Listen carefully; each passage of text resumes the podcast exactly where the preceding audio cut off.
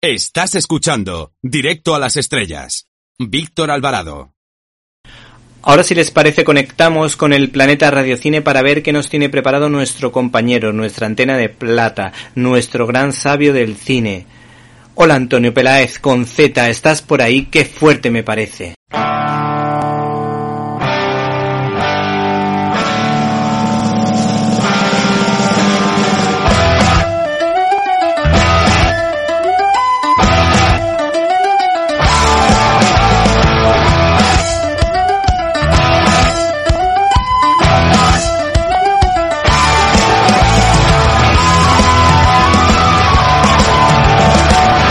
Fuerte!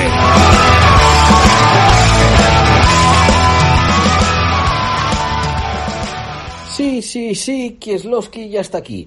Anda, que Kieslowski no es complicado para los que, pues eso, somos del Mediterráneo, como diría que yo me sé que nos contaré. Pero es que ya, el nombre, o sea, decimos Christoph, que parece que es como Christoph, pero se escribe K-R-Z-Y-S-Z-T-O-F. Esta gente lo que le pasa es que tiene mucho frío en Polonia. Pero bueno, tienen grandes directores y eso es lo que queremos nosotros oh, comentar, recomendar, hablar, disfrutar de ello en este ratito que se llama... eh, pues yo no sé cómo se llama este ratito. Esto era de ra- el rincón de radiocine, algo de déjate historias. Directos a las estrellas. En cualquier caso, estamos en directo a las estrellas. Claro que sí, con Víctor Alvarado. Víctor, ¿cómo te queremos, Víctor? Bien, ¿qué pasa? ¿Por qué mm, de repente hablar de Kieslowski? Del decálogo, en concreto es lo que vamos a hablar hoy. Pues porque recientemente tuvieron lugar las primeras jornadas de ficción en el cine y la televisión en el CEU San Pablo y uno estuvo allí uno estuvo allí disfrutando de esa organización y, bueno, pues de todo el comentario en torno a una de las obras del Decálogo, que es la que se conoce como No Matarás. Ahora explico lo de se conoce como, ¿vale? Vale, sí, es el No Matarás, pero tiene sus matices. ¿Y qué es lo que sucedió? Pues que bueno, que allí en primer lugar hubo un comentario de la obra por parte del crítico de cuadernos Caimán, Rubén de la Prida. Rubén además que es que se gana la vida como ingeniero, pero también es crítico en cuadernos Caimán. ¿Mm? Si es que la vida es así. Es igual que, anda, el otro Rubén que conocí yo en Toronto, que este es médico en Miami, ¿m? pero también crítico de cine. Y anda, el otro día entrevistó a Scorsese y todo. Pues claro que sí, sed lo que queráis. Bueno, pues, eh, ¿qué es lo que sucede? Que había venido, además, si estuvo también hablando sobre ello, Krzysztof Piesiewicz. Decís, ¿qué pasa? ¿En Polonia no saben nada más que llamarse Krzysztof o Krzysztof o Krzysztof? Pues parece que sí. El caso es que este señor era el guionista, co-guionista con eh, Kieslowski, pues de las películas desde La doble vida de Verónica, y fue el que le sugirió lo de hacer el decálogo. Él fue al Museo Nacional de Polonia y vio allí un cuadro de estos, pues sería como una especie, un tríptico de estos, ¿no? Que son como las 10 escenas de relacionadas con los 10 mandamientos, ¿no? Esto un cuadro 1400. Yo lo que pasa es que he buscado quién es el autor y ni Piesevich ni, ni nadie por internet lo pone. O sea, que buscadlo porque es que no sé quién es el autor del puñetero cuadro.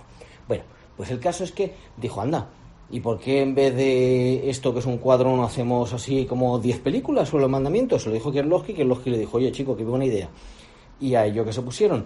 Originalmente, cada, el proyecto que presentó Kieslowski a la televisión polaca, en una época además que era la época de los movimientos de solidaridad. Sabéis que Polonia entonces había ahí una mano dura por parte del régimen comunista, un seguidor completamente de los eh, bueno pues de todo lo que le decían desde Rusia, entonces la URSS, y mm, bueno pues eh, está un sindicato católico, Solidaridad, rebelándose contra ello. Es la época de la ley marcial, una de las peores épocas en Polonia, es lo que pasa que dice que luego salió el resto del mundo, vio que el resto del mundo tampoco estaba mucho mejor. Y lo único que él sabía, esto es la época del decálogo, que lo que quería hacer no era una historia global, sino una historia desde su propia Polonia. Bien, pues lo que le propone la televisión polaca es, vamos a hacer una película sobre los 10 mandamientos, anda, que este no tenía también valor, proponerle estas cosas a la televisión polaca. Y cada una va a estar dirigida por un director diferente. No sé qué labia tendría este señor que les convenció, pero al final empezó a rodarlo y dice que se lo pasó tan bien que decidió que todas las iba a dirigir él, aunque en cada una hay un director de fotografía distinto. Las películas se han restaurado en eh, digital. Yo lo del digital que sea mucho mejor que el 35, mm, mm. ¿vale? Hay casos pues que sí, que puede coger, se coge otra imagen en cualquier caso y la conservación, pues habrá que ver en el futuro cómo es. Se han restaurado y se han proyectado en la Filmoteca Española, con lo cual tenemos uh, un poquito ahí de, de todo sobre este decálogo. Y lo que siguen, ellas las, las eh, claro, esto es como el comienzo de las series, como lo de Netflix, ¿no? Oh, Netflix, Netflix ha descubierto las series. No, mira tú el Kieslowski. Lo que pasa es que sería un poco para los que soy muy de series como tipo Black Mirror, cada uno completamente distinta. Eso sí, la metáfora con Black Mirror me ha sido bastante exagerada.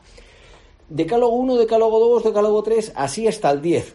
Estaban completamente relacionados con el orden de los mandamientos que conocemos los católicos, ya que los judíos protestantes eh, juntan los dos primeros y desdoblan el décimo. Mm, preguntadle por qué a vuestro sacerdote favorito, ¿vale? Pero el caso es que aquí Polonia siempre ha sido católica, de ahí vino el Papa Juan Pablo II, caramba, Juan Pablo II te quiere todo el mundo, ya lo decía, y pues eh, siguieron este orden. Kieslowski mm, era ateo agnóstico, vaya usted a saber qué, porque decía que no creía en Dios, pero que tenía muy buena relación con él. Bueno, cosas que pasan. Piesiewicz, la verdad, que respecto a lo de ser muy piadoso y mostrar muy claramente el catolicismo, pese a que el CEU pues, solamente una universidad católica, pues tampoco se mostró así como muy abierto. Y de hecho, ante una pregunta muy interesante que hizo pues una chica del, del público, me pareció, digo, anda, qué buena pregunta que era que si consideraba que el Decálogo era una obra religiosa, ¿no? Como la que él había visto, dijo que no. Y que no le gustaría que se considerara así. Claro, todo el mundo se quedó así callado. Luego ya este señor iba hablando un poco más. Mm, curiosos, cuestiones curiosas, vamos a ver. Pues eh, por mm, recuperar lo que allí se habló y lo que en general se sabe de, las, de esta bueno, de esta maravilla, por así decir.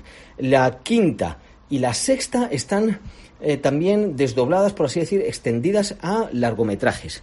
La quinta, que se conoció como No Matarás, pues se llevó el gran premio del jurado en Cannes. La sexta, que se conoció como No Amarás, que en realidad es esto de lo de que no te liarás con la mujer del vecino. Lo de Alfredo Landa, no desearás a la mujer del vecino del quinto. Bueno, no, eso era el vecino del quinto. Pues el caso es que esa se presentó en San Sebastián.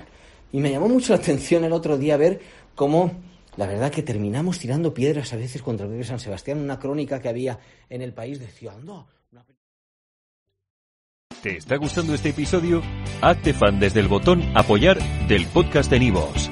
Elige tu aportación y podrás escuchar este y el resto de sus episodios extra. Además, ayudarás a su productor a seguir creando contenido con la misma pasión y dedicación.